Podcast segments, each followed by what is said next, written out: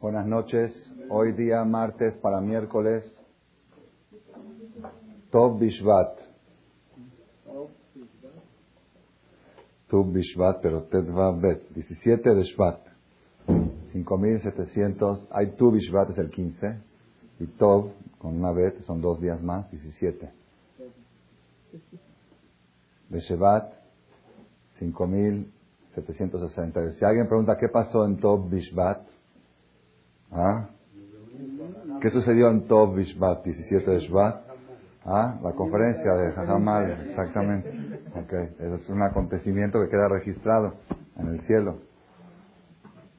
De, de enero, ¿cuánto? 29. 29 de enero del 02.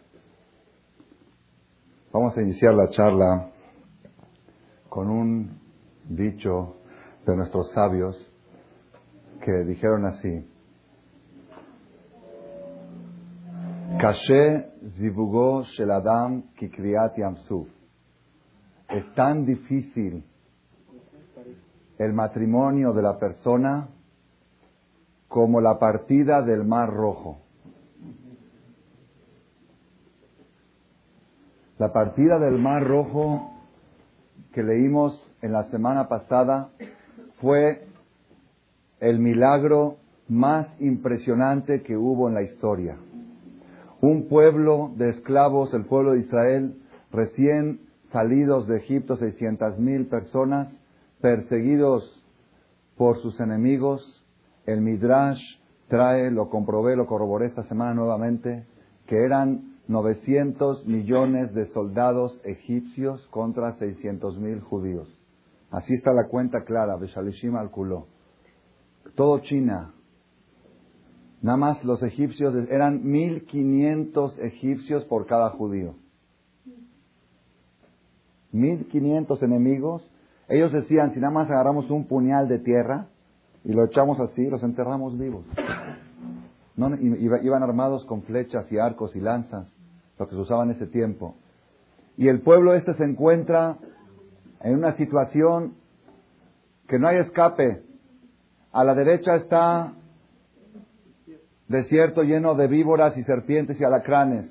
Atrás está el enemigo que viene sediento con ganas de sangre. Así trae Timlaemo Nafshi Arik Harvi, Torishemo Yadi. Y adelante está el mar, y al otro lado también está, no había escapatoria, no hay salida. Y el pueblo de Israel estaban desesperados, dijeron a Moshe, ¿para qué nos sacaste de Egipto? ¿Para qué? Estábamos mejor antes, ya te dijimos, estaban así. Al final Moshe les dijo, cálmense y van a ver ahora la mano de Dios. Lo que menos se imaginaban fue lo que sucedió. Se abre el mar y van cruzando, ¿ok? Es media salvación, pero el enemigo también viene cruzando atrás. Y cuando termina de subir el último judío del mar y bajar el último egipcio, el mar vuelve otra vez y ahoga a 900 millones de soldados. El milagro más grande de la historia que ha sucedido y el resultado de eso fue que el pueblo de Israel cantaron la famosa canción bíblica Yashir Moshe Israel Azot Ladonai Vayomeru Lemor. Entonces cantó el pueblo de Israel y dijeron Ashir al Adonai Kigaoga, toda esa canción. Adonai Imloch Lolam Vaed, Dios va a ser el rey eternamente. Vimos el reinado de Dios. El Talmud dice que los bebés dentro del vientre de la mamá, así dicen, dice el Talmud, se cristalizó el vientre de la mamá y alcanzaron a ver el milagro de Yam Suf y dijeron, Ze este es Dios y lo voy a alabar.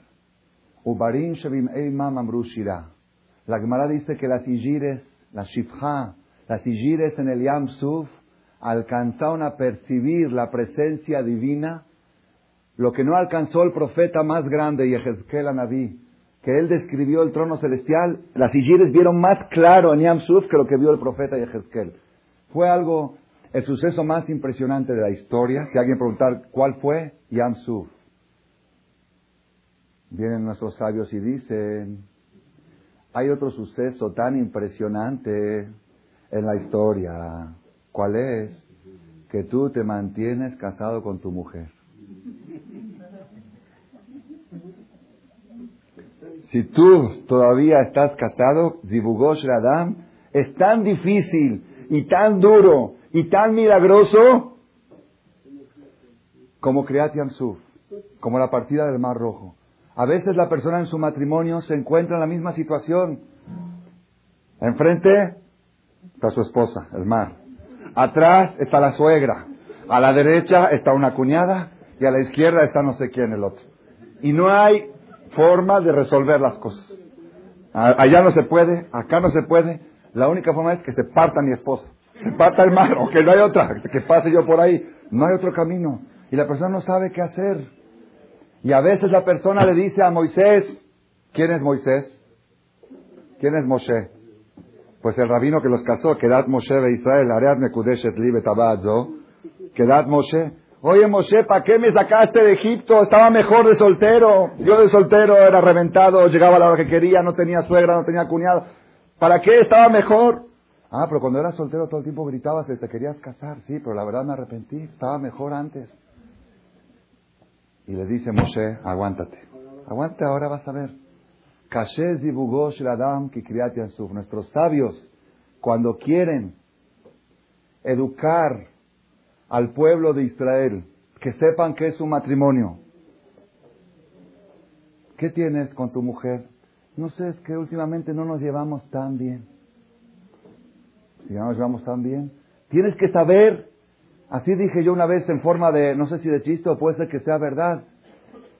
Cada día que pasas con tu mujer en paz, en unión, en armonía, sin pelearte, al otro día tienes que venir al Knis y cantar Az Yashir Moshe, Israel Ayam, la canción que cantó Israel en el mar. Porque el Talmud dice que es tan difícil llevarse en el matrimonio como la partida del Mar Rojo. ¿Qué, qué primera enseñanza que nos enseñan nuestros sabios es no creas que el shalom bait, que el matrimonio va a funcionar automático. Cada día que funciona es un milagro. Es un milagro. Y hay un dicho que dice en hebreo, se dice, loco león purim. ¿Conocen ese dicho? No todos los días es purim. ¿Qué quiere decir? Pues no todos los días hay milagros. Un día hay milagro, un día no hay. Entonces, cuando un día llega una persona con el jajam y dice, jajam, es que hoy me peleé con mi mujer. ¿Qué tiene ese jajam? Bueno, hoy no hubo milagro. Estabas viviendo con milagros. Hoy falló el milagro. Por alguna razón. Esto es Abotai, Zibugosh, Adam. Apenas ayer en la noche, en la tarde, llega mi mujer, enfrente cruzó y me dice, Shaul, llegó un señor que lo conocemos, joven, una pareja joven con dos, tres hijos Llegó a la casa que se acaban de agarrar a golpes con su mujer, ¿ok? Y la mujer lo corrió de la casa, por supuesto. Así es hoy, antes era al revés, ¿ok? La mujer lo corrió al marido de la casa y el marido vino a desahogarse con mi esposa, ¿ok? Y decirle que ya, que ya no sabe qué hacer. Y mi esposa vino a preguntar, ¿qué hago? Es un hombre y yo no sé qué, qué consejo le doy. Y yo, ella sabe que yo ya no tengo mucha, últimamente mucho tiempo para dedicarme a esto. Le dije, arréglalo tú. Le dije a mi esposa, arréglalo tú me dice, pero ¿cómo si está a golpes? Si está a golpes, Pashut, él se golpeó, hubo, hubo round, hubo primer round, segundo round en la casa, hasta que le hizo knockout afuera de la casa, afuera del ring lo echó al, al marido. Lo expulsó de la cancha, exactamente. Y vino aquí. Le dije a mi esposa, ¿sabes qué? Si ya llegó a eso, eso es un caso que ya tenían problemas, dije, si ya llegó a eso, yo creo que la única solución es que vayan a la comunidad y que terminen. Ya, un matrimonio a golpes no puede, no sirve, no sirve. Ya, si un hombre levanta la mano a su mujer y la mujer al hombre, ya se perdió todo, que vayan a la comunidad, que vayan con Hantawil, con el fulano, y que los divorcie y se terminó. dije, ya, jalas, no, no, no veo, no veo salir, no veo. Bueno, en la noche llego acá, le digo a mi esposa, ¿qué pasó? ¿Cómo estuvo el asunto? Y se te voy a contar, empecé a hablar con el Señor, le dije, mire, la mujer, hay que tratarla, hay que esto, hay que el otro. Dice, sí, pero ahora ya me corrió de la casa, ya le pegué, ya me pegó, ya no hay, ya no hay. Le dijo, bueno, baja la cabeza, agacha, pide perdón, ve de esto. No, que sí, que no, cómo no me va a recibir, me va a levantar la puerta en la cara. Estaban, que es una cosa, en la mitad que estaban platicando, después de media hora de musar, suena el celular. Suena el celular. De él. ¿Quién es? Ella. Le dice, perdóname, perdóname que te golpeé, regresa a la casa, quiero que ven. Le dijo mi esposa, ¿ya ves? Bajas la cabeza, cuando decides bajar la cabeza, aunque todavía no la has bajado, ya te llegó la solución. Divulgó Shladam el matrimonio de la persona. Yo esa noche, la verdad, ayer anoche cuando mi esposa a las 12 de la noche me lo contó, Dije, nunca hay que desesperarse en un matrimonio. Ya regresaron, ya están abrazados, ya están unidos, ya quieren seguir adelante. Uno, yo, yo dije, ya no, hay chance. No hay chance. Keriat Yamsuf, la partida del Mar Rojo todos los días. También en Mar Yamsuf, los judíos creían que no había chance. Es verdad. Hay veces en caminos naturales no hay salvación. No hay salvación. Pero sucede milagro. Y la Torah nos enseña que cada día que hay matrimonio es un milagro. Por eso aquellos jóvenes que dicen, jóvenes solteros, Rabino, ¿cuál es el secreto para encontrar la pareja? O los chavos o las chavas preguntan, ¿ok? Y quieren que les dé una charla. ¿Cuál es el secreto para encontrar tu pareja? ¿Cuál es el secreto? No hay secreto. ¡Milagro! Un milagro. Keriat Yamsuf. Keriat Yamsuf. La partida del Mar Rojo. Ahí está el secreto. La, pregunta que pueden preguntar los chavos, los jóvenes y los casados y los viejitos también, todos, todos tienen que luchar por matrimonio, por Shalom Bay. Todos, a cualquier edad. No hay diferencia de edades. Yo conté una vez en una charla, no sé si todos lo han escuchado, una impresión que me llevé en uno de los viajes que hice un seminario en Río de Janeiro, en carnaval de hace dos años. En carnaval me invitaron los paisanos que viven en Río de Janeiro, se escapan de la ciudad porque ya saben que en la ciudad hay los tres pecados juntos. Idolatría, adulterio y asesinato. En las calles de Río, en carnaval. Entonces escapan los Yudim a las montañas, Teresópolis, entonces el rabino me dijo, no podrá venir usted, es tipo un lugar de vacaciones, ¿puede usted a darnos unas charlas, unas conferencias? Viajé el jueves a la noche con mi esposa, vi a Miami con Bari, ok, los vuelos saturadísimos. Imagínense ustedes, el viernes empezaba el carnaval, imagínense ustedes un rabino viajando a Río, en vuelo Miami-Río, el viernes de carnaval. ¿Qué puede pensar la gente? Ah. Una persona de aquí de México me dijo, Jajam, quiero acompañarlo a, dar sus charlas. ¿Por qué? Dice, quiero hacer capará de las veces que viajé arriba a los carnavales. Los pecados que he cometido ahí. ¿Ok? Quiero ir ahora y hacer mitzvot y hacer, y hacer eh, conferencias, que, apoyarlo a usted para expiar por eso. Por eso. Bueno, viajamos, fue la cola más grande que hice en mi vida para para sellar el pasaporte de migración, una cola de 300 metros. Así como están escuchando, una hora y media hasta que llegó el espiral, para que, porque todo el mundo viaja a Carnaval, a, Río, a Jajam también. Pero la condición mía puse del aeropuerto a Teresópolis y de Teresópolis al aeropuerto. Si no paso por la ciudad. mi mamá me dijo porque es Sakana Mamash. Ya en el aeropuerto mismo ya estaban las pantallas gigantes con las Barminan, con las Barminan, Barminan, ¿ok? cantando sus cosas y, desvestidas de sus cosas y todas esas cosas, ¿ok? Lo aleno, lo aleno no se podía uno voltear. Las pantallas gigantes en, el aeropuerto mismo. Llegamos ahí a Teresópolis, hicimos una charla el viernes en la noche, una charla, una charla del sábado en la noche y la charla del domingo en la noche vino mucha gente, había como 300 personas, fue la más importante.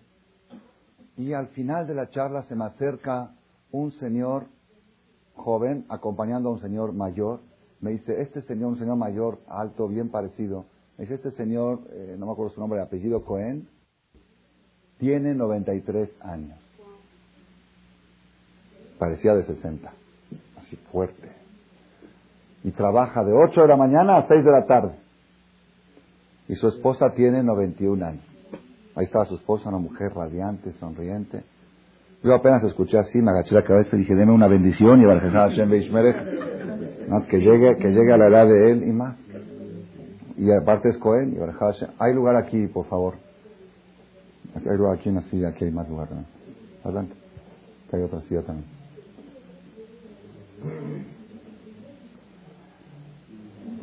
En síntesis, me dice el Señor, me dio su verajá, me dio su bendición, y ya estaba yo retirándome, la gente preguntando preguntas, como siempre, retirándome, y se me acerca la viejita, la esposa del viejito, la que tiene 91 años, me dice, Rabino, ¿puedo hablar con usted?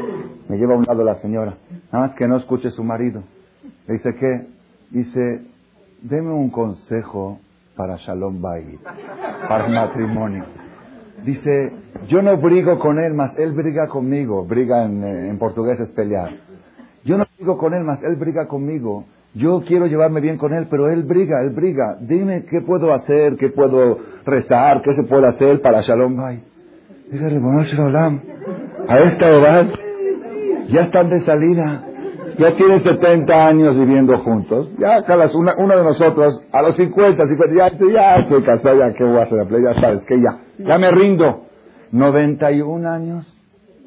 Y esta mujer está pidiéndole una bendición al rabino para llevar bien su matrimonio. Ya pasó boda de plata, boda de oro, boda de platino. No sabía yo qué decir, estaba yo perturbado. Le dije, encienda una vela de Rabí Meir Baranés durante 40 días, si Dios le da vida. Esto lo dije Y diga el de Meir a Neni, el de Meir a Neni, el de Meir a Neni, y pídale a Dios que su matrimonio mejore.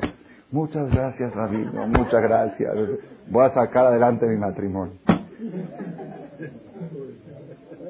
¿Ah? ¿Qué dice? Eh, para mí fue una lección. Yo pensé que todo este carnaval valió la pena para lo que yo aprendí de ese viaje. Hasta el último día, luchar por el matrimonio. Cada día tiene que ser un día feliz. No hay uno dice, bueno, el año que viene, después de Roshaná, arrancamos de nuevo. Ahorita nos peleamos este año y después no hay. No puede pasar una noche brigados. Una noche peleados. No hay, no hay vencimiento para esta lucha. No hay, uno puede decir, bueno, yo lucho 10, 15 años para consolidar mi matrimonio. Y después todo camina sobre ruedas. ¿Cuánto? Ya está, ya, uno ya, ya no soy recién casado, como dice uno, no puedo. Pues parece que no es así. No nada más parece, seguro que no es así. Por eso nuestros sabios dijeron, Kashez y Bugosh Ladam Suf. Es tan difícil el matrimonio para siempre. Yo conozco casos, aquí me ha tocado, aquí en México y me ha tocado en otras partes. En Argentina también conozco casos. Una vez llegó una pareja aquí, un señor, de sesenta y pico de años, ya tienen hijos y nietos y casi bisnietos. Se van a divorciar, tienen 45 años de casados. ¿Qué pasa? Es que no la aguanto. ¿Y cómo la aguantó 45 años? 45 la aguantó, el 46 ya no la aguanta. No hay, la, la, lucha no termina, la lucha no termina. Y son etapas, y cada etapa, ¿por qué? Porque el matrimonio es un método de superación personal, y esa superación personal hay que superarla en todo tipo de circunstancias. Cuando eres recién casado, en luna de miel, de primer, primer hijo, segundo hijo, cuando pones bar mitzvah a tu hijo, todos son retos. Cuando casas a tu primer hijo, cuando casas, cuando ya eres abuelo, cuando ya eres bisabuelo, cuando eres, cuando son viejitos, después de la menopausia. Todas esas, todos son etapas que la persona debe de luchar por su matrimonio. Y por eso nuestros sabios dicen, Kashez y Bugosh Ladam, Kikriyati Sur. Es tan difícil el matrimonio de la persona con quien Entonces, el primer mensaje de la noche es no creer, no caer en el error del 90% de los matrimonios del mundo que creen que el matrimonio debe caminar sobre ruedas. Y si no camina sobre ruedas, o si las ruedas están cuadradas, ¿ok? Entonces quiere decir que el matrimonio ya no sirve el matrimonio camina sobre ruedas, dije y un gadol, hay que hacer un análisis profundo. Algo anda mal por ahí. Sí, sí, sí, sí, sí. Así lo dice la Gemara. El Talmud dice, cuando todo va muy bien en el matrimonio, cuando la mujer le hace demasiado ime al marido, ¿quién sabe lo que anda ocultando? Así dice la Gemara, ¿eh? La Gemara lo dice. Así que los maridos que las mujeres no le hacen y pueden estar tranquilos. Una estrategia de hará. Igual los hombres. ¿Sí? Está escrito en el Talmud, en el Talmud está escrito. Ten cuidado cuando tu mujer te hace demasiado ime. O al revés. Cuando el marido de repente demasiados besos y demasiado esto, hay que sospechar. Pero cuando el marido viene gritando y enojado, y la mujer gritando y enojada, y esto, okay. quiere decir que Kriyat Yamsuf, Moshe Rabenu, ¿para qué nos casamos? ¿Para qué salimos de Egipto? Vamos a volver, vamos a pelear. Al final, quédense callados, Dios les va a traer la salvación, ¿ok? Y ve bien el milagro. Esa es la primera enseñanza de la noche. La segunda enseñanza, acá viene la pregunta de todos ustedes. Jajam ya nos enseñó que el matrimonio es un milagro, que el matrimonio es como hacer circular a un carro sin llantas, con cuatro llantas ponchadas, y llevarlo hasta Cuernavaca. ¿Ah? ¿Se puede? ¿Cuatro llantas ponchadas llegar a Cuernavaca? Ni en cuatro días. Entonces, ¿cómo? Milagro. Milagro. La pregunta de todos ustedes es, ¿y cómo se logran esos milagros diarios? ¿Cómo la, si nuestros sabios establecieron todas las mañanas en el rezo de Shachrit, incorporaron el suceso de Shirat Ayam de Kiryat Yamsuf todas las mañanas. Y está escrito en los libros que la persona cada mañana debe de imaginarse como si fuera que se encuentra en esa situación apremiante, que viene el enemigo de atrás sediento de muerte para, para matarlos y no hay salida, y rezan, se abre el mar y se viene, el milagro y canta uno la canción. Mi Kamoja Baelim Hashem, ¿quién es como tú entre los fuertes, el Creador Dios? Quiere decir que cada día necesitamos de ese tipo de milagros y que cada día podemos hacerlos. ¿Cómo? ¿Cómo se logran esos milagros?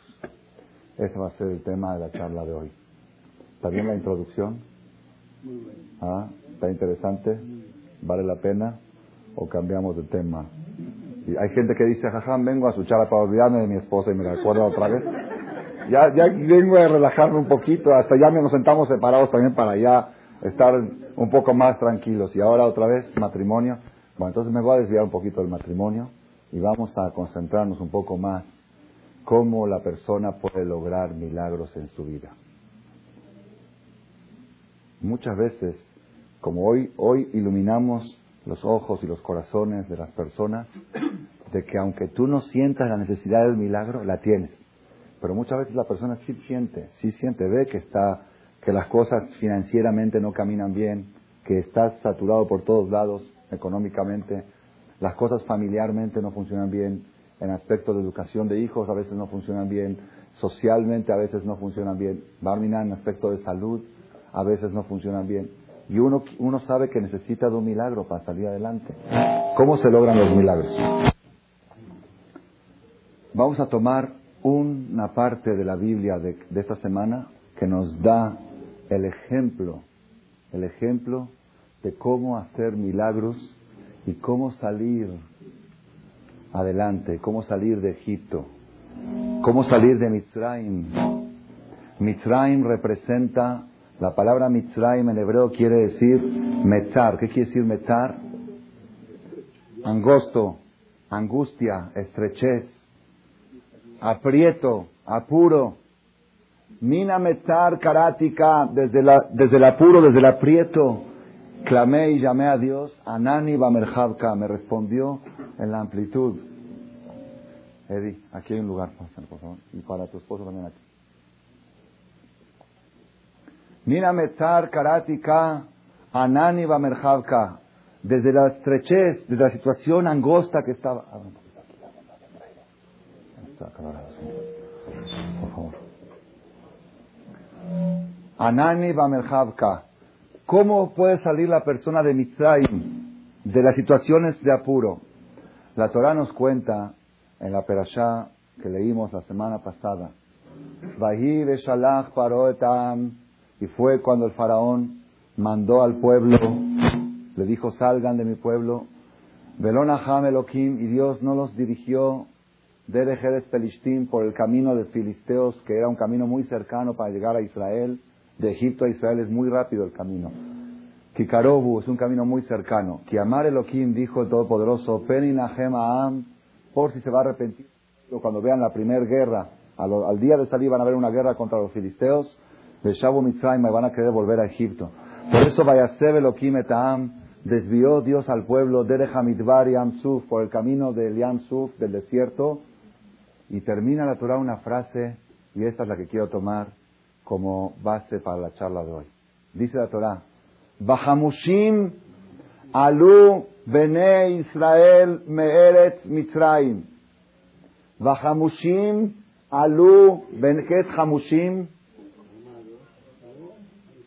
Hamushim, ahora vamos a traducir qué es Hamushim. Hamushim alu, subieron los hijos de Israel de la tierra de Egipto. ¿Qué quiere decir la palabra Hamushim? Traducción literal de la palabra Hamushim quiere decir armados, como dijeron aquí. Armados. El pueblo de Israel salió de Egipto con armas. ¿Les gusta a ustedes esta explicación? ¿Armas? El pueblo judío, su orgullo son las armas. Está Ajarbejat Ijie, está vive con la espada. El pueblo de Israel, su orgullo de las armas. ¿Qué nos cuenta la Torah que salieron armados? Vienen nuestros sabios y dicen otra interpretación. Bahamushim Ehad Mehamisha. Uno de cada cinco judíos salieron de Egipto. Uno de cada cinco judíos. Hamushim. quinteados. Quinteados salieron. Es la traducción literal, sería como quinteados. Decir, quita cuatro y nada más uno de cada cinco salieron de Mitzrayim. Y los otros cuatro no salieron de Mitzrayim. Murieron y fueron enterrados en Egipto en los tres días de oscuridad que Dios mandó. ¿Y por qué no salieron? El 80% de los judíos no salieron de Egipto. Yo una vez dije que, si supiéramos la historia, quizá la noche de Pesach teníamos que hacer Tisha La catástrofe más grande que tuvo el pueblo judío en la historia fue la salida de Egipto. ¿Eso se puede llamar una victoria?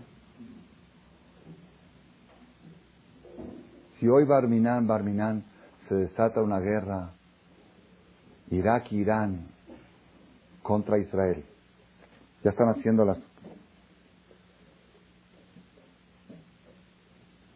ya están haciendo las las paces Irak-Irán por, el, por la amenaza de Estados Unidos. Así lo vi hoy en las noticias, en Internet. Y si desata una guerra, como dice el profeta, Mitzafón Tipatájara, desde el norte va a venir la desgracia, Alcolio Shebeares, sobre todos los habitantes de la tierra. Desde el norte, el norte de Israel es Irán, Irak. Si a se llega a desatar una guerra a nivel lo aleno, y al final ganamos la guerra, Ganamos, el Estado de Israel gana la guerra y de 6 millones, de 5 millones de habitantes, Yehudim, que hay en Israel, mueren cuatro Barminan y queda uno.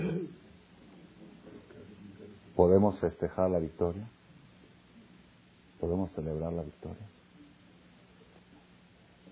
Por eso dice la Torah, van a festejar la noche de Pesach, Hok. Es un Hok, es una cosa ilógica.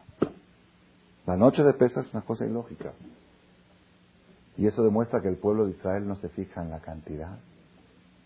¿Por qué el 80% de los judíos se quedaron en Egipto? ¿Por qué? Dice el Midrash, ¿saben por qué se quedaron en Egipto, enterrados ahí?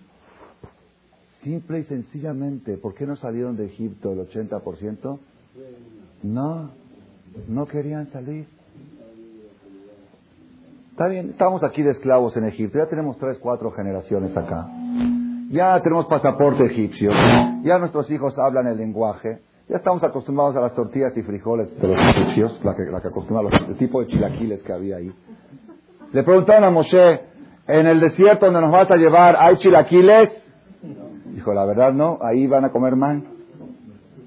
¿A qué sabe? No sé, a ver, vamos a ver. No, yo el chilaquil no puedo cambiar mi dieta, estoy acostumbrado. Oye Moshe, el 80% de los judíos no querían salir de Egipto. Decían, decían, ya estamos aquí bien acostumbrados. Hay un dicho que dice, más vale malo conocido que bueno por conocer. Por eso hay una mitzvah en la Torah, mitzvah, de volver a casarse con su divorciada. Así hay una mitzvah en la Torah. Volver a casarse con su divorciada. Mahazir, si no es Cohen. Si el marido no es Cohen, Mahazir Gerushato. ¿Por qué? Ese matrimonio nunca va a tener problemas de Shalom Bait. No hay sorpresas. No, no sabía, no sabía. Todo, todo estaba bien claro. Más vale malo conocido que bueno por conocer. Esta sabe sus defectos. La otra crees que va a ser, no es así, me va a ser feliz, feliz, te casas y caíste en la trampa otra vez. Mejor agarra aquella, que ya no hay, no hay sorpresas, malo conocido. Ya sabe sus defectos y sus virtudes. Y así tiene que hacer cada matrimonio que tiene problemas y piensan divorciarse, que se imaginen que se divorciaron mentalmente, divorciense mentalmente, ¿ya? Ok, ahorita te quieres casar con ella otra vez. Tiene estas virtudes y estos defectos. Pues la verdad está buena, está guapa. Ariadne Kudeshetli, otra vez, a solas que lo hagan. Así le dijo una vez, una pareja le dijo a, la mujer le dijo a su marido, vinieron a hablar conmigo, tenían un poco de problemas en el matrimonio, cuatro o cinco años de casados, y le dijo ella, él dijo, mira, si vamos a separarnos, tenía, había amor, pero había Yeserara también. Saben que Satán suma contra amor. ¿Ok? Hay amor, pero hay Satán. Entonces ella le dijo a él así, en mi presencia, le dijo, mira, si nos vamos a divorciar, somos, somos jóvenes los dos, no nos vamos a quedar solterones toda la vida. Cada quien va a buscar. Tú vas a buscar una mujer y seguro vas a encontrar. Y yo voy a buscar un hombre y seguro voy a encontrar. Aquella mujer que vas a buscar, ¿tú crees que va a ser perfecta? Seguramente vas a tener sorpresas. ¿Ok? ¿Y qué vas a tener que hacer? Pues ni modo, adaptarte a ella. Vas a tener que luchar y decir, bueno, me adapto. ¿Ok? Yo, el hombre que voy a encontrar, seguramente me voy a encontrar con sorpresas y voy a decir, bueno, me adapto al hombre. Si de todos modos vamos a tener que luchar para adaptarnos, mejor nos adaptamos uno al otro los que estamos y para qué, de todos modos vamos a tener que más vale malo conocido que bueno por conocer. Había 80% de los judíos en Egipto que no querían salir. Decían, aquí nos quedamos esclavos, no esclavos. Egipto, ya estamos, ya tenemos pasaporte, ya estamos. Y dice el Midrash, algo tremendo. Dice también, así como en la primera redención de la historia, la salida de Egipto, el 80% de los judíos no salieron porque no querían salir también en la última redención de la historia, la Geulah Shelema, el Mashiach Tzidkenu, que tenemos dos mil años esperándolo. No todos los judíos van a salir. No todos los judíos van a llegar al Mashiach. ¿Por qué? ¿Por qué no van a llegar? ¿Porque no son religiosos? No. Puede ser una persona no religiosa y que llegue al Mashiach. ¿Por qué no van a llegar? Simple y sencillamente, porque va a venir el a Naví y nos va a decir, vámonos a Jerusalén, y mucha gente va a preguntar si hay cuernavaca ahí. Cuando Eliyahu dice, no, ahí no hay cuernavaca, pues sabes qué, llévate tú a los rabinos, a los colel, a los michan, a esos, eh, la gente, aquí tengo un ejemplo, por decir, a los fanáticos, a los religiosos, a los de ahí, a los de la Ishiva, a los del colel. Oye, ¿hay playas? ¿Hay esto? ¿Hay caré? ¿Hay boliche? ¿Hay vida social? Todo lo que tenemos aquí. ¿Hay diciembre? ¿Hay sejuaridad? ¿Hay esto? ¿Hay semana sejuaranta? No, no, sinceramente no. El Yahweh Navín iba a entender lo que le preguntamos. Decir, no, hay Pesach, Shavuot, Sukkot, Rosh Hashanah, Kippur. Esto es lo que hay. Oye, ¿qué vamos a hacer allá? Hay telas para promover. Hay camisas para fabricar. No, no, no, no, no, no. En Eretz Israel, cuando venga el Mashiach, las camisas van a crecer de los árboles. Así dice la cámara. ¿Sí? Y si vas y ves que la camisa no te queda, el la talla, te esperas un día más que crezca un poquito más y la cosechas y te la pones. Y el pantalón igual. Y para las mujeres faldas. Solamente. Y yo creo que las pelucas también van a crecer en los, en los árboles. No dice, pero me debo imaginar. No va a haber con qué comercializar. La plata y el oro, joyería, diamantes, plata y oro van a estar tirados en la calle como piedra. Vas a una joyería, ¿cuánto cuesta este diamante? Ese costaba 10 mil dólares, uno así del tamaño así, gratis en la calle. A ver, no hay Wall Street, no hay bolsa de valores, no hay nada. Entonces, ¿qué le dice uno a Eliyahu Naví? ¿Sabes qué, Eliyahu? No, yo aquí tengo proyectos, tengo visitas a Liverpool, tengo clientes, ya tengo, tengo seis meses esperando que me den la cita y ahora que me voy a Jerusalén. Oye, Roji, se acabó Liverpool, se acabó todo. Mashiach, Mashiach, Mashiach. No gritaban todo el tiempo. Y en Kipur no dijiste, por favor, Dios, ya, llegué, aquí estoy. El diablo David. Sí, pero yo no acabo de remodelar mi casa todavía.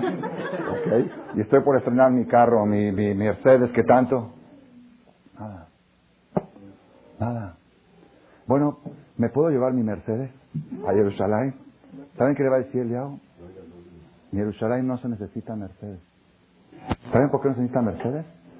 Porque la persona en los tiempos de Mashiach, cuando quiera trasladarse de su casa a casa de su mamá para besarle la mano, ¿qué va a hacer para no perder el tiempo? Cierra los ojos y dice, casa de mamá. Dice, sí, sí, así va a ser. Así va a ser. Si la tecnología ya está a punto de lograrlo. Imagínese usted. Todo para que creamos que pueda suceder. Así va a ser. O si le quieres decir algo a tu mamá o a tu cuñado o a tu quisiera, se van a comunicar mentalmente. Así van a ser. Ya le mandaste la llamada telefónica. No se necesita llamada telefónica. No hay Telmex, no hay celulares, no hay radio, que captación, que no captación, toda la onda, que esté frecuencias, todas esas cosas. Noticias. No se van a necesitar las noticias. ¿Saben por qué no se van a necesitar? Porque Adam Arishon, cuando Dios lo creó, dice la Gemara, veía todo lo que pasaba en todas partes del mundo. En vivo. En vivo. Los rayos de luz eran tan poderosos. ¿Qué son los rayos X? ¿Por qué no puedo ver yo lo que hay aquí atrás de la pared? ¿Por qué? ¿Por qué no puedo ver? Díganme ustedes, ¿hay una pared?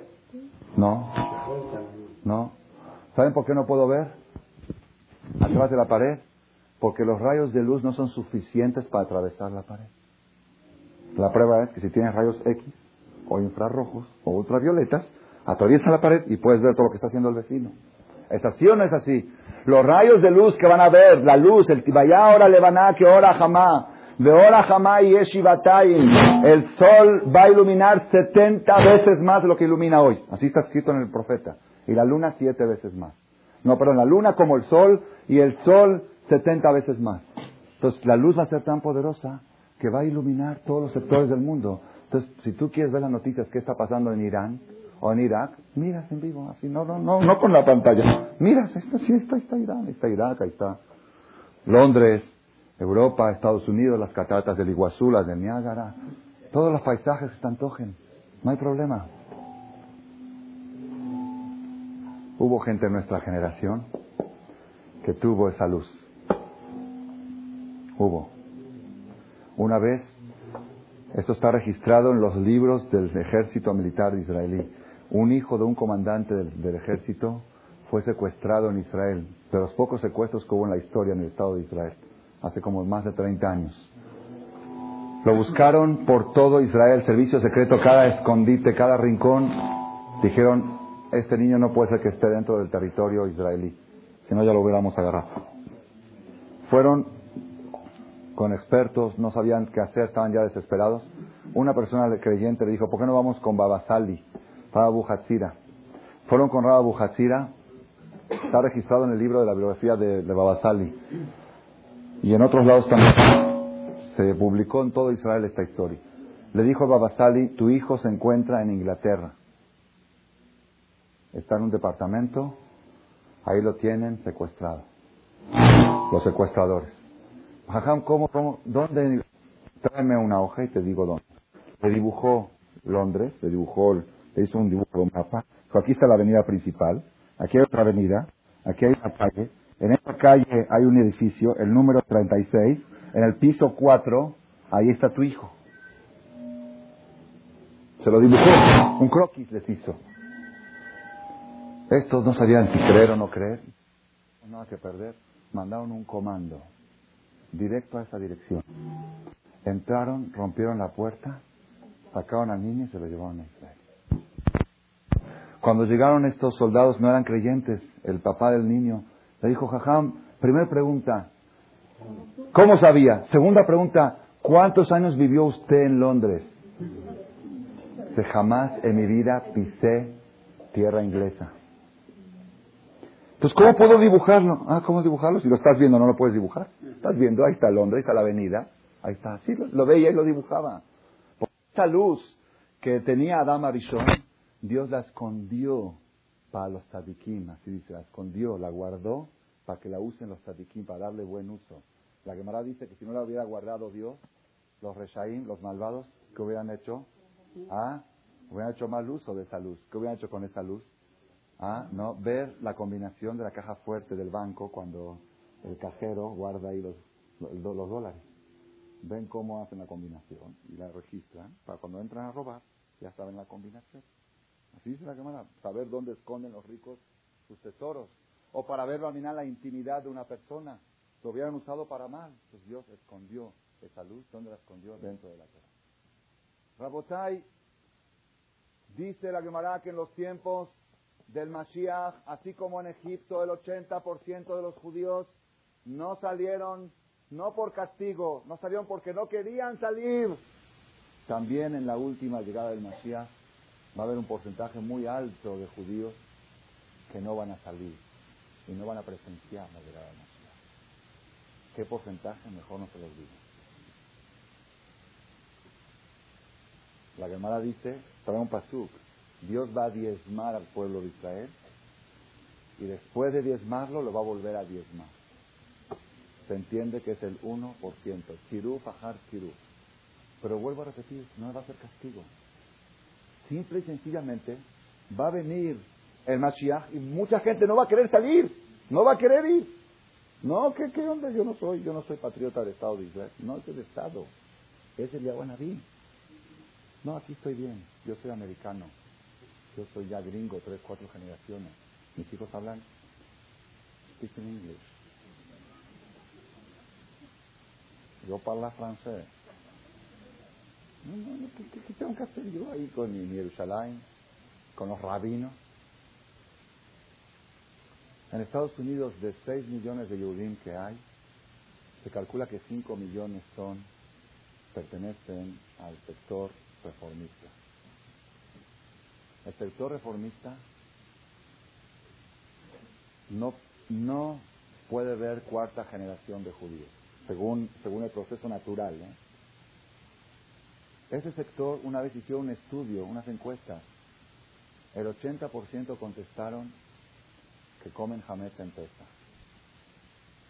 El 70% contestaron que comen en Kipur. Y el 50% dijeron que ellos no ven una tragedia si desaparece el Estado de Israel. Está bien, el Estado de Israel es algo bueno, es como una comunidad más. Hay Halevi, Shamis, turcos, marroquíes, eh, ortodoxos, y Estado de Israel. Es, una comunidad muy fuerte el Estado de Israel, pero si desaparece no lo ven como una tragedia personal. Eso es en Estados Unidos. ¿Y en otros países? Bajamushim alu Israel. Mucha gente no va a querer subir a Jerusalén. ¿Saben por qué? ¿Saben por qué no va a querer subir? Porque no hay nada que hacer ahí. A ver, van a preguntar a Eliahu, si no hay boliche, y no hay carey, no hay cuernavaca, y no hay baile, si no hay el restaurante, la mansión, el, no, no hay VIP para ir a tomar un café. ¿Qué se hace, Eliahu? ¿Qué se hace ahí? Pues ahí, ¿sabes qué se hace? Lo mismo que hace un judío en Shabbat.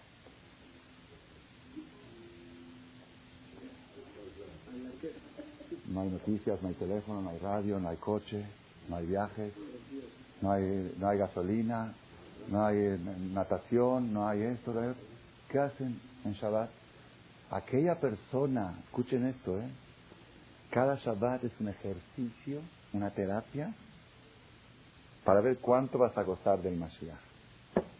Aquella persona que el Shabbat sufre, aquella persona que siente en Shabbat encarcelado, de él si va a estar cuando venga el Mashiach.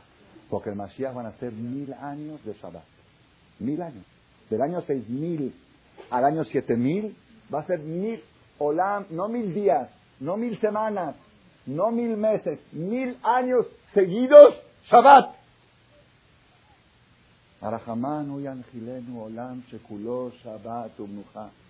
Estamos esperando que llegue ya el mundo que es todo Shabbat. Imagínense la gente que el sábado en la tarde está esperando que acabe porque ya tiene 18 horas sin fumar. Y está desesperado. Y si el jajam se extiende un poquito en el discurso en la ciudad de Shelishit, y a ese knis ya no voy, a Marcela ya no voy, porque ahí salen tarde. Ese knis más tarde que sale. Yo busco el primero que reza Narví. Desesperación por salir del Shabbat. ¿Qué va a hacer en esos mil años? ¿Qué va a hacer? Yo les recomiendo mucho. Yo estoy seguro que todos los presentes vamos a estar y vamos a presenciar el Mashiach. Nada más les recomiendo una cosa. Ejercítense. Hagan ejercicio.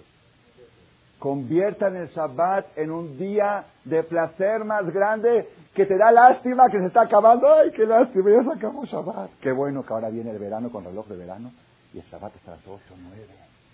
A la queja. Imagínate otra vez acaba Shabbat y otra vez celular. Y otra vez el carro.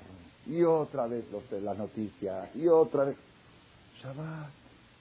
Convierte el Shabbat en el día de placer más grande y entonces cuando venga el Mashiach automáticamente vas a disfrutarlo. Si no, tú no vas a querer ir. Te vas a aburrir, te vas a pudrir, vas a estar desesperado en el Mashiach. Y cuando llegue ahí vas a decirle a Eliau, por favor, a esto estuvimos esperando dos mil años.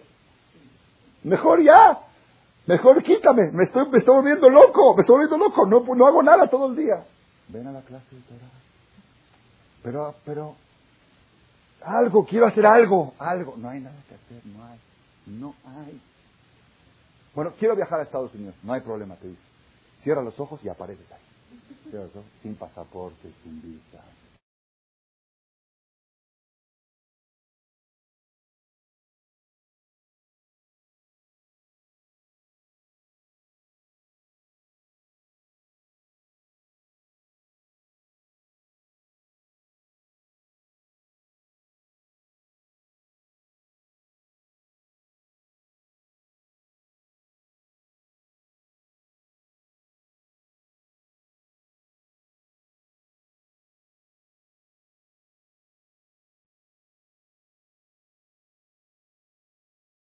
Conviertan el Shabbat en un día de placer más grande que te da lástima que se está acabando. ¡Ay, qué lástima! Ya se acabó Shabbat. Qué bueno que ahora viene el verano con reloj de verano y el Shabbat está a las 8, 9.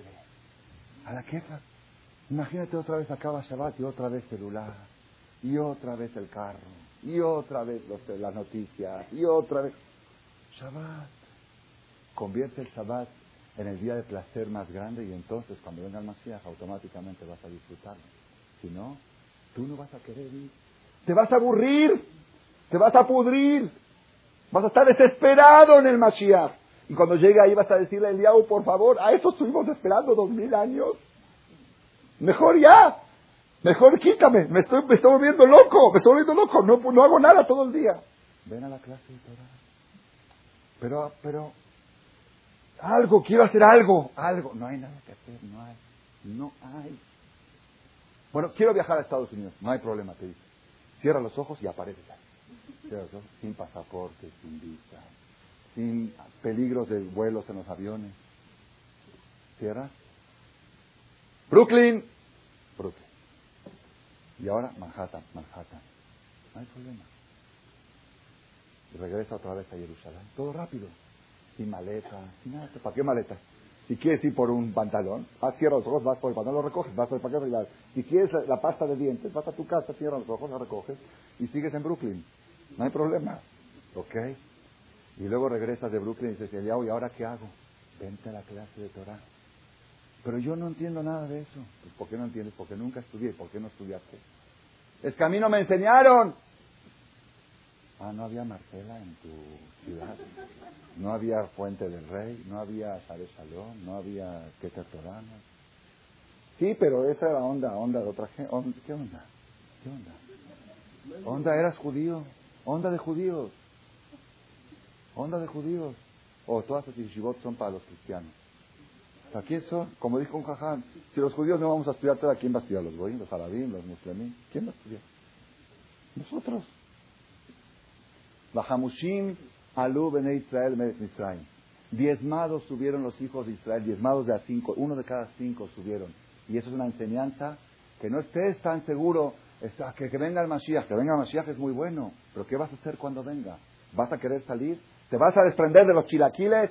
¿Te vas a desprender de tu pasaporte mexicano? ¿Te vas a desprender de Vips, del Caré, del boliche, del Azteca, del Estadio Azteca? De todos los demás, ustedes digan, ya, ya no estoy ya más. Y de las discos, de todo eso. ¿Y qué vas a hacer todo el día? ¿Estudiar? ¿Estás preparado para eso? ¿Estás preparado para vivir mil años de Shabbat ortodoxo? No Shabbat el de la luz, que vamos a la luz, la luz. No, no, no. Shabbat ortodoxo. Sin carro, sin teléfono, sin celular, sin noticias. Sin nada que hacer. Más que espiritualidad. Mil años. ¿Estás dispuesto a vivir? Pues prepárate, Shabbat. Esa es la explicación que da el Talmud Bahamushim. Bahamushim quiere decir uno de cada cinco. Sin embargo, la explicación natural no es esta. La explicación natural Bahamushim quiere decir armados. Los judíos subieron de Mitzrayim armados. ¿Por qué armados? Porque ellos salen de Egipto, salen de Egipto, pero el enemigo los puede perseguir, como sucedió después. Muchas veces la persona sale de una situación difícil y siente que salió de Mitzrayim, pero sale desarmado. Y sale desarmado y el enemigo lo, vuelve, lo viene a perseguir, tapa un agujero pequeño y se abre uno grande. Bajamushim, no es suficiente con salir de Egipto. Tienes que salir preparado por si el enemigo te persigue. El enemigo, la Gemara dice, la persona no tiene enemigos aquí abajo, sino los tiene ahí arriba. Hay ángeles ahí arriba que son enemigos de la persona que le quieren hacer daño que lo acusan, y eso genera los enemigos aquí abajo. Cada vez que te surge un enemigo aquí abajo, tú tienes que sentir que ahí arriba hay un ángel que está hablando mal de ti y se manifiesta con este enemigo aquí abajo. Y cuando tú sales de la esclavitud, sales del enemigo, el enemigo te puede perseguir, tienes que salir armado, bajamushim. Dice el Midrash, es, perdón, no es el Midrash, el Targum, Jonathan Ben Uziel. Jonathan Ben Uziel escribió una traducción sobre la Torá, sobre la Biblia. Jonathan Ben Uziel estuvo hace como dos mil años, era alumno de Hillel Azaken, el alumno mayor de Hillel Azaken. La Gemara cuenta que era un nivel tan elevado Jonathan Ben Uziel, cuando estudiaba Torá, una columna de fuego conectaba su mente con el cielo y si pasaba un pájaro se quemaba. Así cuentan Talmud, no sé si es un ejemplo o algo, pero un nivel muy elevado. Cuando él terminó la traducción de la Biblia, dice la Torah, se estremeció la tierra. Una traducción tan impresionante. Él, el Targum, está en los Homashim, en algunos Homashim viene Targum y Jonathan Ben Uziel. Él traduce algo novedoso. Para mí fue nuevo este año. Vahamushim alu bene Israel Israel. Armados subieron los hijos de Israel de la tierra de Egipto. ¿Qué quiere decir armados? Dice el Targum, Mezuyanim bamitzvot alu bene Israel meret Israel. Armados de obras buenas subieron los judíos de Egipto. No es suficiente salir de Egipto, tienes que salir armado. ¿Cuáles son las armas? Maasim mitzvot. El Yehudí tiene que saber, los judíos en Egipto no tenían ninguna mitzvah, como dice la Torah. Beat Aeron Beria. Estabas desnuda, le dice el hombre a la mujer, Dios al pueblo de Israel. Cuando te fui a rescatar del enemigo, estabas desnuda. ¿Qué es desnuda? Desnuda de mitzvot. No tenías ningún mérito para que yo te pueda sacar de Egipto. Hashem le dijo, hagan Korban Pesach, sacrificio de Pesach. Hagan Brit Milá, hicieron Brit Milá coman la matzá.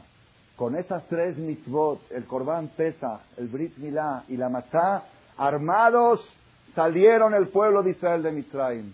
Uy, Rabotai, tenemos que saber, aquí está el mensaje más poderoso. El Yehudí debe de saber, hoy en día como están las cosas, el Yehudí debe de saber, más que nunca, no salir a la calle sin armas. No salgan desarmados acuérdense de esto. Armados salieron los hijos de Israel de la tierra de Egipto. No salgas desarmado. La situación está muy difícil. Nunca nos podíamos imaginar lo que está pasando, lo que está sucediendo. Lo que sucedió en Israel antier, una mujer suicida contra todos los pronósticos. El mundo musulmán no sabe cómo digerir el suceso. Es algo insólito, ellos que tanto hablan de la mujer que tiene que ir recatada y, cubrirse la esta y que no salen a la calle. Una mujer suicida. Están investigando si el Corán lo acepta o no lo acepta. Unos dicen que sí, unos dicen que no. Estaba viendo un artículo de Israel, de las noticias, y de manera irónica, dice que a los hombres suicidas el Corán le promete en nombre de Mahoma 72 vírgenes. 72 vírgenes en el Gan Eden. ¿De qué le promete a la mujer suicida? Y pregunta el artículo. O ya se les acabaron las vírgenes ahí arriba que necesitan que les manden una. Así dice ahí el artículo irónicamente. Digo un poco para levantar un poco el humor, pero es algo... Norada Ayón, Norada Ayón, es tremendo. Tremendo. Aquí en México, este Shabbat, me vinieron a pedir cuando vieron el Sefer que pida tefilar por una mujer secuestrada aquí en México. Fueron por el marido, no estaba el marido, se llevaban a ella. Cosas que antes no sucedían, que no se escuchaban. ¿Ya se liberó? La persona sale a la calle y tiene que salir armado, armado. No es, las cosas no son como eran antes. Los peligros cada día son más difíciles, más difíciles, más duros. El Mefaqueda Mishtará, el comandante más importante del ejército, Miki Levy se llama. Después del accidente, atentado este, esta mujer bomba que hizo explotar el explosivo y provocó dos muertos y cien, más de 100 heridos. Y un jajam me habló ayer de Israel, me dijo, yo estaba ya 15 minutos antes en ese lugar, fui a hacer un trámite. Estaba a 50 centímetros, a medio metro, o por exagerar un metro, de dos policías de Mishmar Agbul. ¿Saben qué son Mishmar Agbul? Los policías de la frontera, los más agresivos que hay en Israel, los policías más duros que hay en Israel, rígidos, son los policías Mishmar Agbul, los que van de casco de metal. Esos son los Mishmar Agbul. Esos policías metieron en Jerusalén para proteger la ciudad porque había alerta de, un posible atentado. Y estaba plagado de policías la ciudad. Y a 50 centímetros de ellos dos se explotó ella y uno de los heridos es ese esos policías. A los cinco minutos el comandante del, de la mayor de la policía, Mickey Levy, le dio un ataque al corazón, lo tuvieron que llevar de urgencia al hospital, estuvo muy grave. Pablo Hashem ya se recuperó. ¿Por qué? Lo entrevistaron después. Dice, si a 50 centímetros de dos policías puede explotarse una, una persona bomba, quiere decir que no tenemos manera de proteger a los ciudadanos. No hay manera. Pon 100 policías más, van a morir más policías. No hay forma. No hay manera. Eso le provocó el ataque al corazón. ¿Qué hacemos con el ejército? ¿Qué hacemos con toda la fuerza policíaca que tenemos? No hay manera. A 50 centímetros de ellos. No lo detectaron. ¿Cómo van a detectar un cinturón aquí? ¿Y qué dijo el ministro de Defensa, Juan de Eliezer? Dijo, milagro, un milagro. No dijo milagro, porque ellos no creen en los milagros dijo otra palabra, mazal. Suerte que no explotó todo el material explosivo que llevaba contigo. Una falla. Si hubiera explotado todo, va a terminar una carnicería humana. Efectivamente, Arafat dijo, vamos a convertir las calles de Jerusalén en una carnicería humana. En la calle va a ser carnicería humana. Y están desesperados. Ya levantaron las manos, ellos y nosotros también. ¿Qué vamos a hacer? El ejército, ¿dónde está Tal? Tal, el poderoso Tal. Ah, pues sí, tenemos la bomba atómica. Muy bien. Que la echen en Gaza. Que echen una bomba nuclear en Gaza. ¿Qué dicen ustedes? A la quefa, ¿no? Hacen polvo a todos los palestinos. Y también a Tel Aviv y a Jerusalén. No hay solución. No hay solución, es algo, el que se pone a pensar es algo tremendo. Por algo le dio ataque al corazón. Todos están en contra de Sharon. Dicen que fue, así sale en el artículo en las noticias, el peor, peor primer ministro de la historia del Estado el peor que Golda Meir con el, error que hizo en la guerra de, de Yom Kippur. ¿Y por qué no lo cambian? ¿Saben por qué? ¿A quién ponen? Los israelíes no saben a quién poner. Entonces, ¿qué hay que hacer? Es algo tremendo. Justamente ayer, es algo pele, ayer me llegó un email de una persona que vive, un mexicano que vive en Texas, McAllen, que es fabricante de diamantes, tiene 1.500 empleados, muy, muy adinerado. Y él me, pregunta de vez en cuando, me preguntó varias preguntas. Una de las preguntas me preguntó si hay que sacar diezmo de el 10% de lo que de los intereses bancarios. Él saca el 10% de todas sus utilidades, no sabía si interés bancario se considera utilidad o no. La segunda pregunta que me preguntó, si se puede dar el diezmo al ejército de Israel. Le dije, mira, le contesté,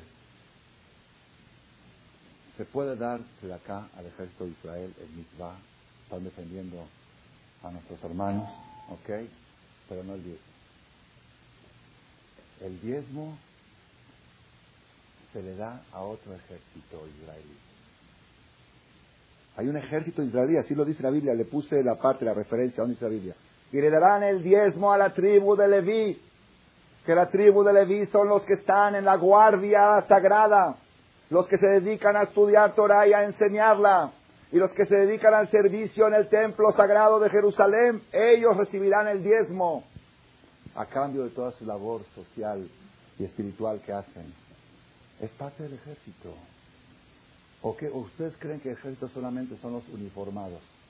Ustedes saben que hoy en día el Estado de Israel subsiste gracias a los soldados no uniformados. Si no fuera por el servicio secreto israelí, ¿dónde estaríamos? ¿Cómo tiene alerta? ¿Hay alerta de que va a haber un atentado? ¿Dónde alerta?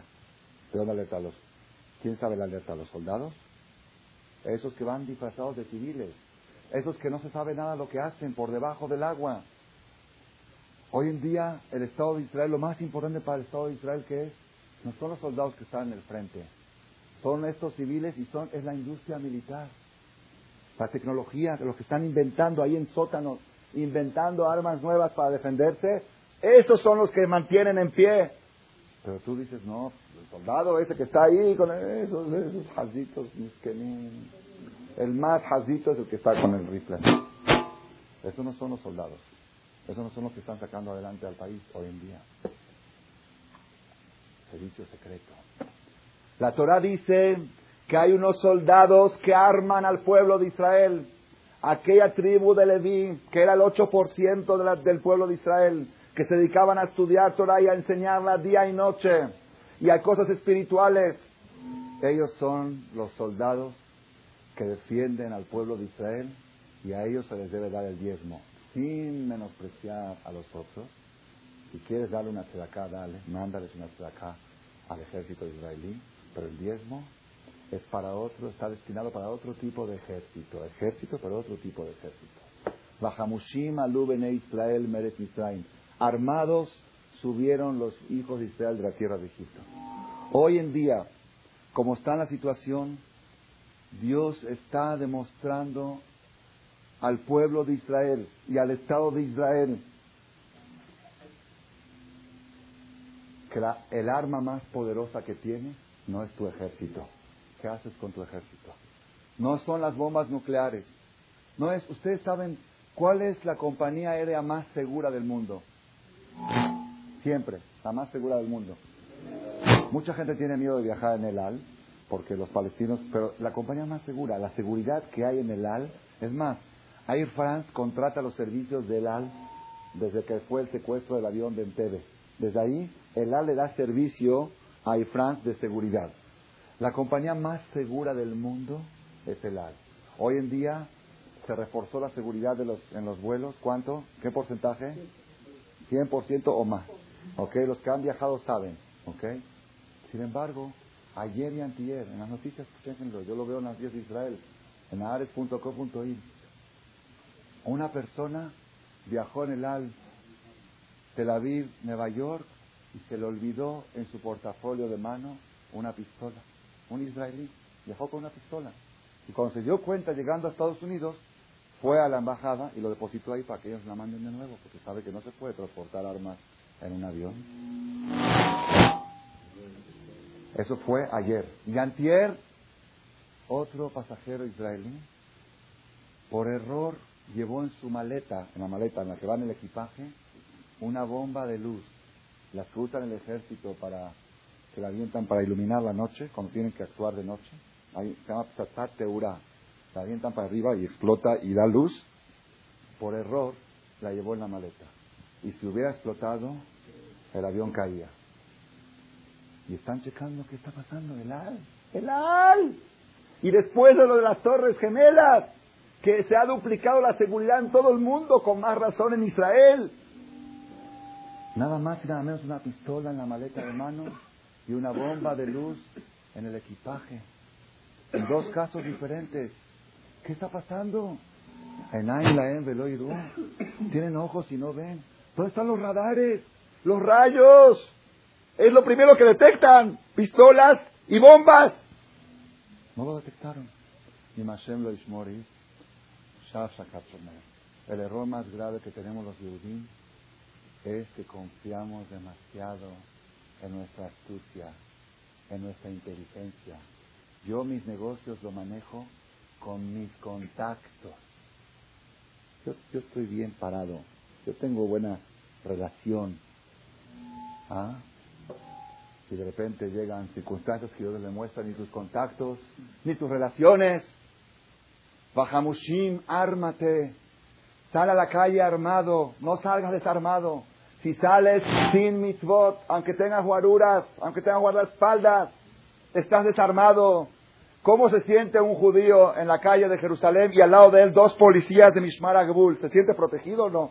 Pues dos policías de esos matones, con esos cascos metálicos. Aquí está el lugar más seguro del mundo. A 50 centímetros está explotándose una mujer. Bomba.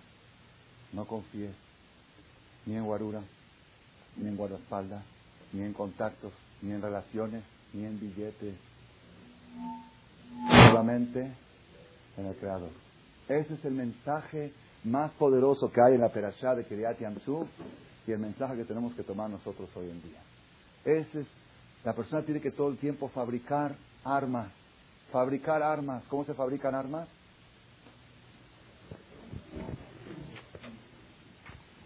Ahí está mi arma. Aquí, una vez pararon a uno en el tren, en el Euro, en el tren de Europa.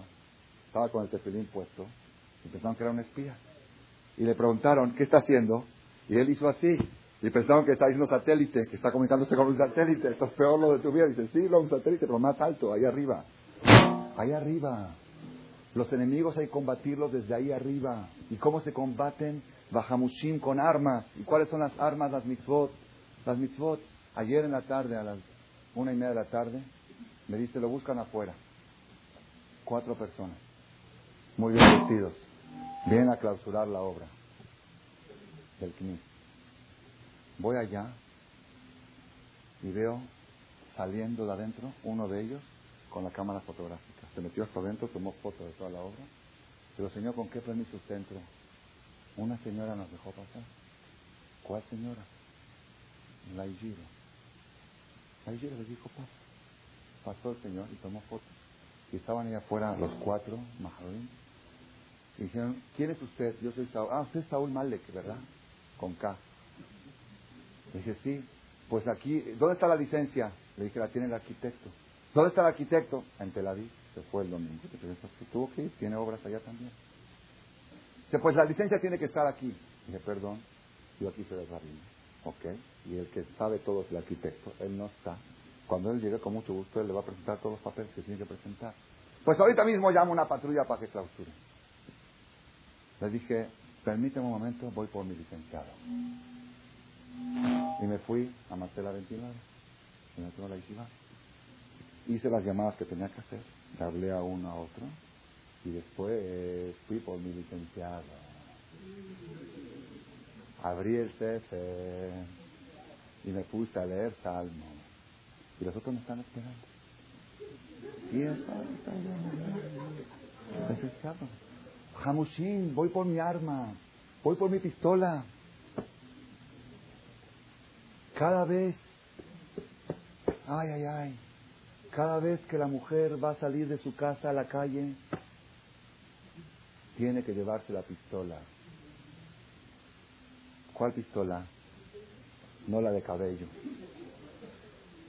Esa no hay que usarla antes de salir a la calle. Esa hay que usarla para cuando viene el marido. Cuando el marido está por llegar, hay que ir por la pistola. Ya saben cuál. Ahí sí la mujer tiene que arreglarse toda. ¿Por qué te estás pasando la pistola? Porque está por llegar mi marido. Cuando voy a salir a la calle, no hay que salir desarreglada, pero tampoco demasiado arreglada. ¿Por qué? Porque una mujer que llama la atención de hombres en la calle se está desarmando en ese momento y corre peligro. Porque está provocando un pecado. Y ese pecado desarma a la persona.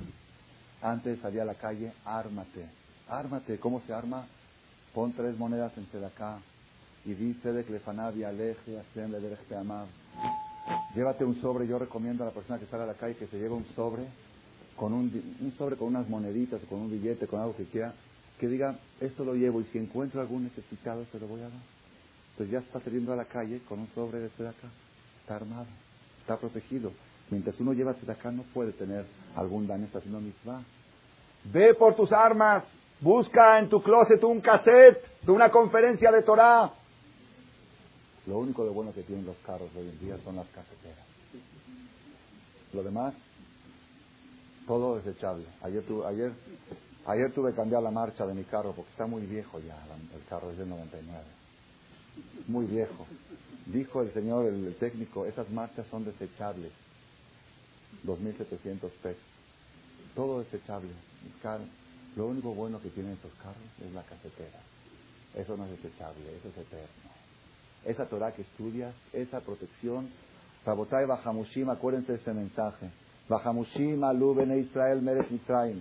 Si tú quieres triunfar en tu matrimonio, necesitas estar armado. Un hombre desarmado en su casa, pues la mujer lo puede matar. Entonces, armas. Ármate. Bajamushim. ¿Qué armas? Yo les hago una pregunta para terminar la charla. Les hago una pregunta.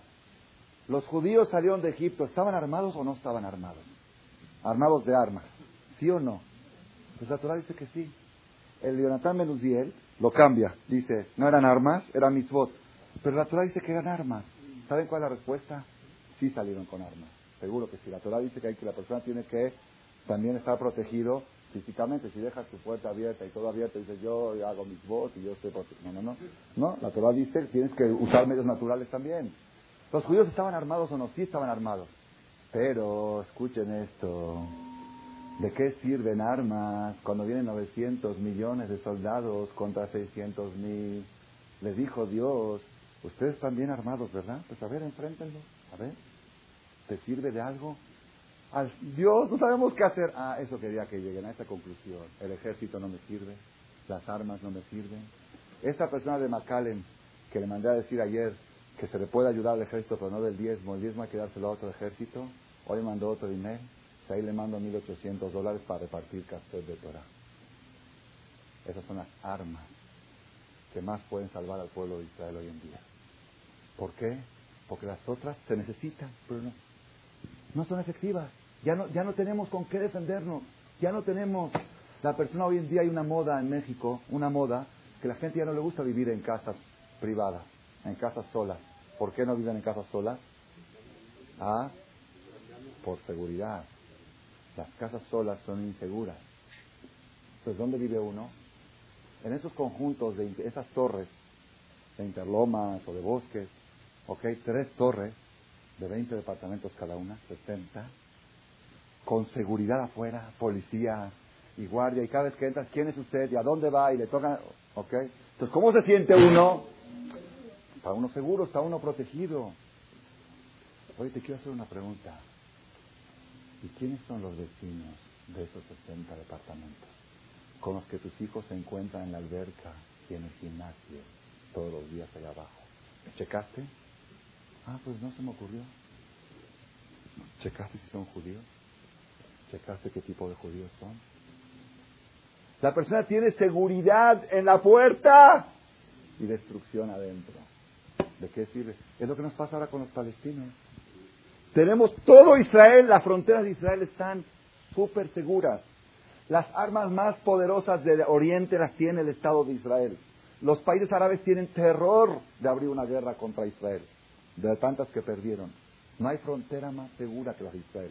Hay seguridad, pero el enemigo está dentro. ¿de qué te sirve?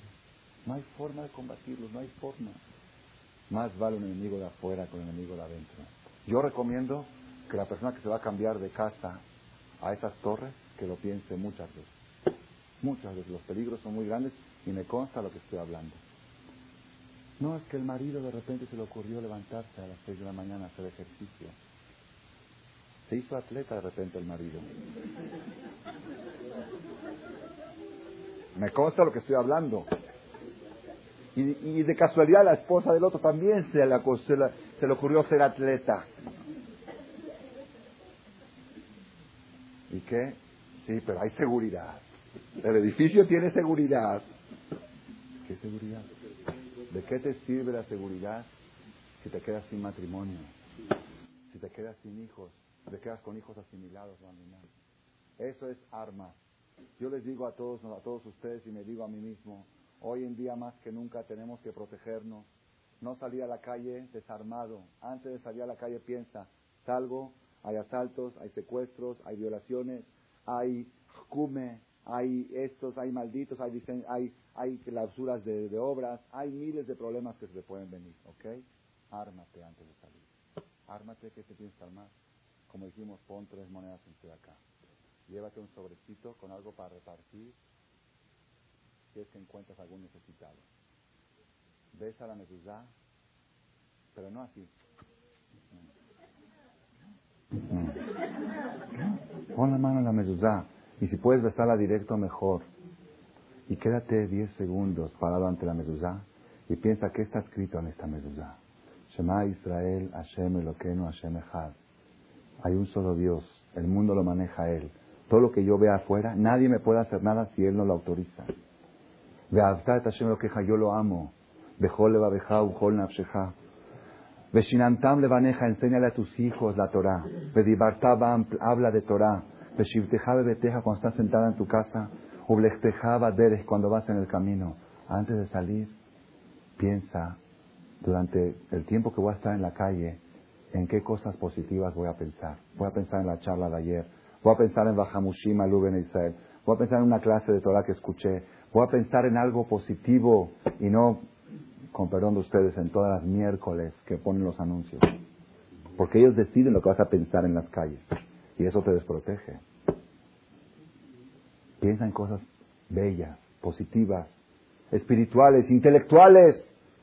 Está alarmado. Y si no sabes en qué pensar, pues llévate un cassette. Y si no tienes casetera en el carro porque vienen con compact disc y todavía Jajam Shaul no se modernizó para hacer compact disc, ha intentado muchas veces pero no lo ha logrado, porque Dios se mete el satán. Hay una señora que le dijo a su marido, no acepto que me compres un carro del año le estaba por cambiar el carro, gente adinerada, porque los carros nuevos no traen casetera y Jajam Soul todavía no tiene compact, ¿ok?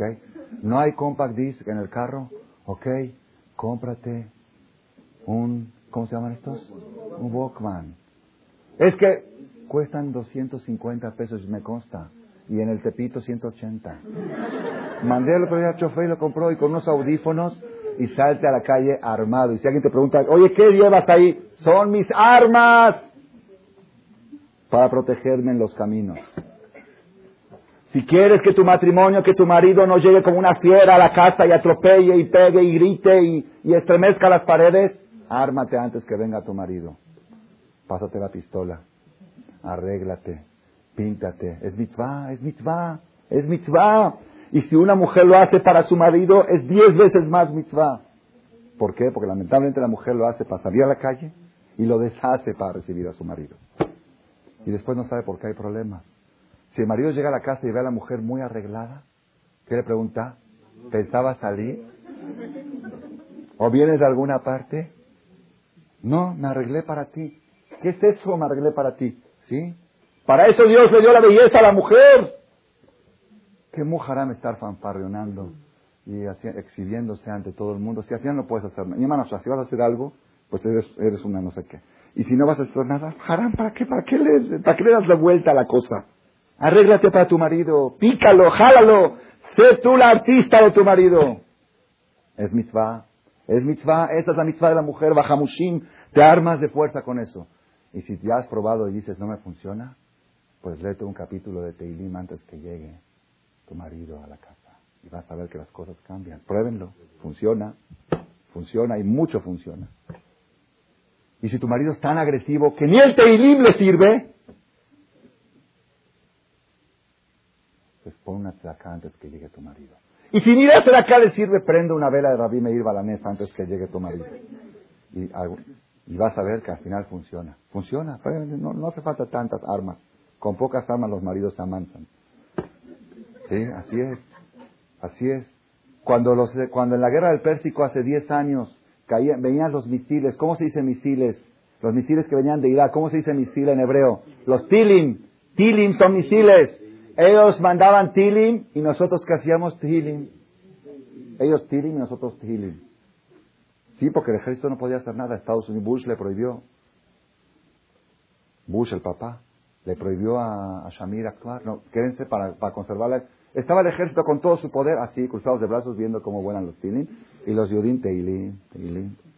Y no sé, cayó en 39 misiles y no hubo desastres como tendrían que haberlo hecho. Teilim, Teilim. Esos son nuestros misiles, son nuestras armas.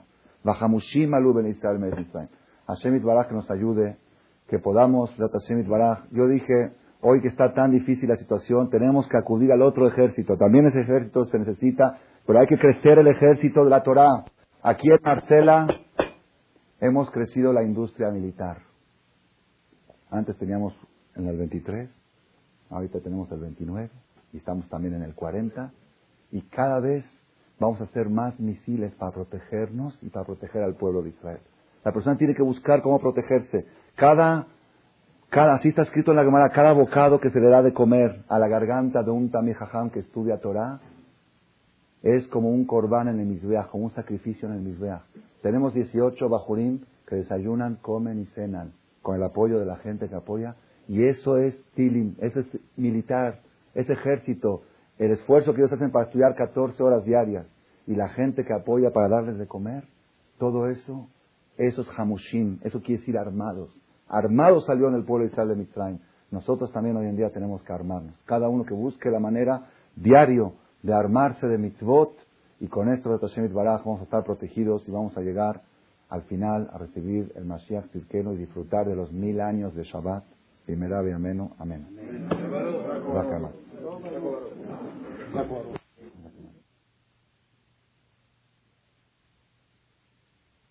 Gracias por su atención a este shiur del Rav Malech. Les recordamos que pueden visitar la nueva página de shemtov.org en el internet www.shemtov.org. Actualmente la página cuenta con varias secciones. Noticias sobre las actividades de Shem a nivel mundial, escuchar o bajar las últimas conferencias del Rav Malek, escuchar o bajar la alajá del día, imprimir o estudiar desde su computadora la perashá de las semanas, estudio diario de Gemara, Daf Yomi en español, sincronizar su iPod con podcast, un manual para crear su propio CD de las conferencias que existen en la red, adquirir libros con entregas internacionales con la metodología del Rav Malek de español, fonética y hebreo simultáneamente, así como ubicar las ciudades en donde se reparten CDs a nivel mundial. Es que la misbot y muchas gracias.